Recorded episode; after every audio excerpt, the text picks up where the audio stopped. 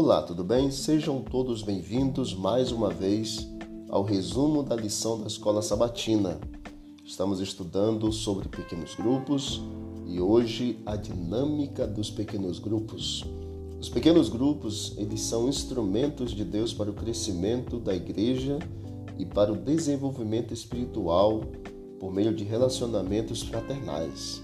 Inicialmente, muitos sentem-se mais à vontade em um pequeno grupo para falar, para apresentar seus dons, do que em um culto tradicional na igreja.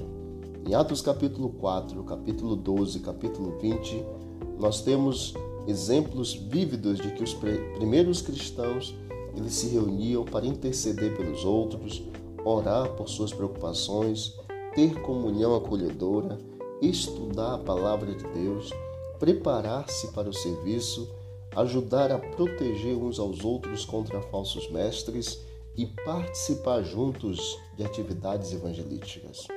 O pequeno grupo ou os pequenos grupos fazem ou fizeram a diferença na igreja primitiva. De acordo com Jesus, qual seria a solução para o problema da seara?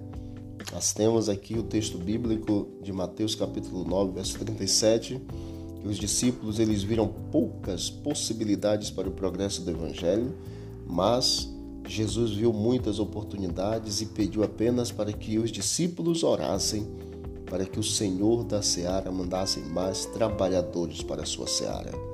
O foco de todo pequeno grupo eficaz é o testemunho e o serviço. Quando o pequeno grupo perde este foco, o testemunho e do serviço, logo ele irá desaparecer. O foco não pode ser interno, e sim externo.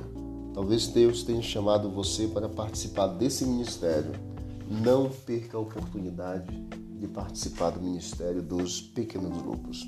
Quer seja ser anfitrião, quer seja ser líder, quer seja ser apenas um membro do pequeno grupo, mas não perca a oportunidade.